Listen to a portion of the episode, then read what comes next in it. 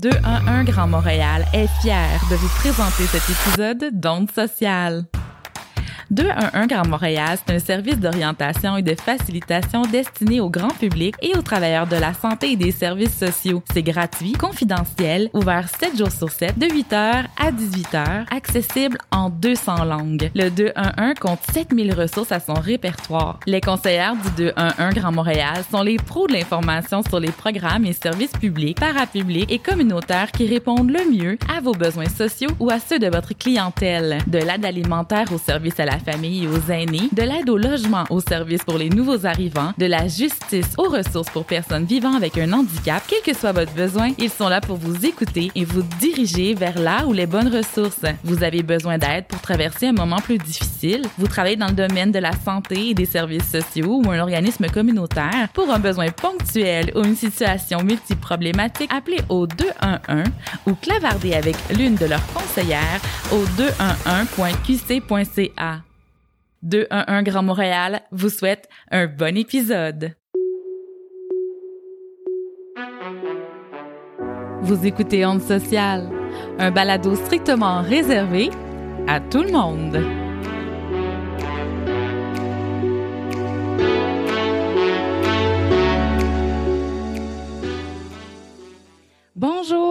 Écoutez Onde Sociale, ici Geneviève Dionne. Bienvenue sur cette piste supplémentaire ou, comme on appelle en bon français, un bonus track au sujet du trouble dissociatif de l'identité.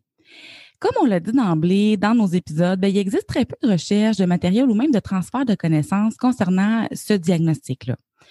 Euh, c'est en comparant ce que nous, on a recensé dans les écrits et ce que Laurie peut observer elle-même euh, dans sa vie personnelle, dans son groupe de pairs, mais aussi au travers les recherches qu'elle a effectuées au cours des années, qu'on a relevé quelques nuances, puis on a trouvé très important de les mettre en parallèle dans le présent numéro.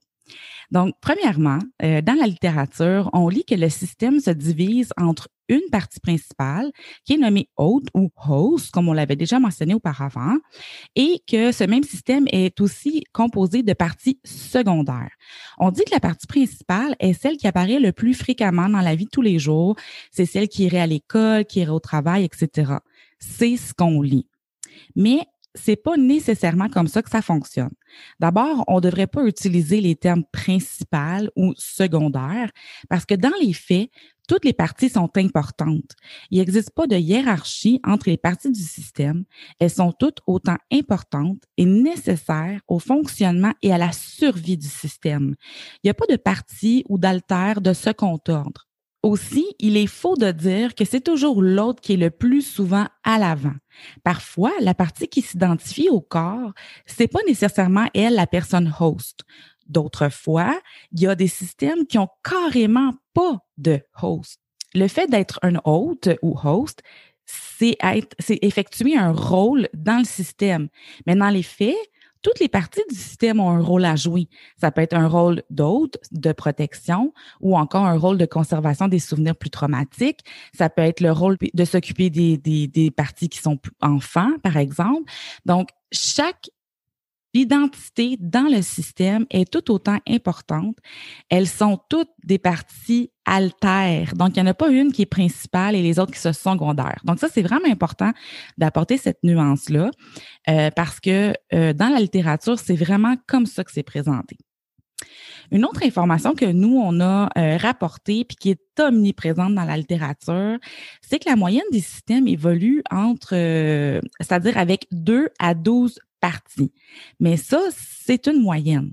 Dans la réalité, il y a des systèmes qui peuvent avoir des centaines, voire des milliers d'altères.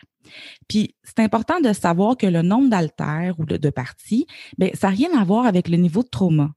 Quand on parle de partie, on peut aussi parler de fragments d'identité. C'est important de savoir que ça, c'est pas quelque chose qui est figé dans le temps, puis que c'est évolutif. Comme euh, le dit Laurie dans notre entrevue, le système doit faire un travail d'exploration hein, pour découvrir tout son monde interne, son inner world. Donc, parfois, le système pourrait identifier un fragment d'identité. Puis, il se pourrait que ce fragment-là, ben, il reste toujours un fragment. Ou ça se pourrait aussi qu'éventuellement, ce fragment-là, au contraire, ben, se dévoile peu à peu au reste du système et euh, devienne une, identité complète. L'un et l'autre est possible. Toutes les combinaisons sont possibles.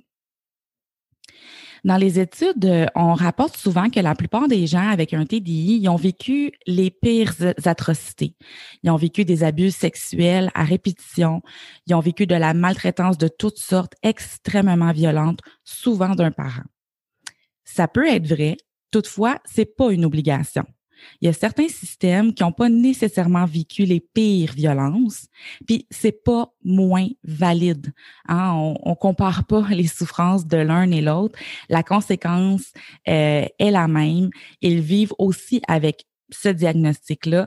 Donc, ça, c'est important pour Laurie aussi qu'on ramène cette information-là à l'avant. Donc, c'est pas une obligation d'avoir vécu les pires atrocités pour faire face à un diagnostic de trouble de dissociatif de l'identité. Il y a un autre point important euh, qu'on veut aussi rectifier, c'est concernant les voix. Dans la littérature, on fait une différence nette entre les voix entendues d'origine psychotique ou reliées euh, au TDI. Par exemple, on dit que la plupart du temps, les voix qui proviennent de l'externe sont davantage reliées aux expériences psychotiques, puis celles qui proviennent de l'interne, ben, au contraire, elles seraient reliées au TDI. Mais encore là, ben, il faut apporter un bémol. Ce serait jusqu'à 40% des personnes qui vivent avec un TDI qui peuvent aussi entendre des voix qui proviennent de l'externe. Donc ici, la, la, différence, elle serait davantage basée sur le type de voix puis sur la nature du message. Par exemple, si la voix extérieure est celle euh, qui correspond à une partie du système, disons qu'on entend la voix d'un enfant, puis que cette voix-là ben, fait une demande d'enfant, ben ça fonctionne. Ça peut aussi être une, un TDI. C'est pas nécessairement une expérience psychotique. Versus dans un cas d'expérience psychotique, justement, la voix, elle serait peut-être moins bien définie, difficilement identifiable, peut-être plus menaçante, peut-être plus criarde.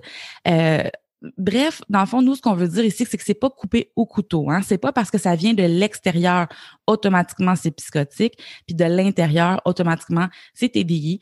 Donc encore là, c'était important pour nous euh, d'amener euh, cette nuance là parce que c'est quand même jusqu'à 40% des personnes qui vivent des expériences comme ça avec des voix externes. Donc, c'est pas c'est pas banal. Dans les épisodes qu'on a enregistrés, on a utilisé les données qui représentent la moyenne puis qui est rapportées dans la littérature. Cependant, si vous êtes un professionnel ou si vous pensez que vous-même, vous êtes peut-être en train de, de vivre une expérience qui ressemble à celle du TDI, ben c'est exactement pour ça. Ça nous apparaissait important, puis primordial d'apporter ces quelques nuances pour que vous sachiez que ça existe, puis que votre expérience n'est pas moins valide. Hein? Donc, c'est toujours faire attention puis de faire appel à son esprit critique, à son jugement clinique. Euh, c'est pas tout blanc, c'est pas tout noir. Quand on parle de troubles de santé mentale, c'est important d'explorer aussi la zone grise. Donc, euh, en discutant avec Laurie, là, on a trouvé ça important justement de créer cette petite euh, bande supplémentaire là, pour venir euh, un peu réajuster le tir puis apporter les nuances donc qu'on a fait. Je vous remercie d'avoir été là. N'oubliez pas de nous écrire à gmail.com si vous avez des questions, des commentaires ou si vous aussi aimeriez partager votre histoire avec nous. Suivez-nous aussi sur Facebook, Instagram et LinkedIn pour ne rien manquer de notre actualité. Les épisodes d'Onde Sociale sont disponibles sur ondesocial.buzzsprout.com et sur toutes vos plateformes de balado-diffusion préférées.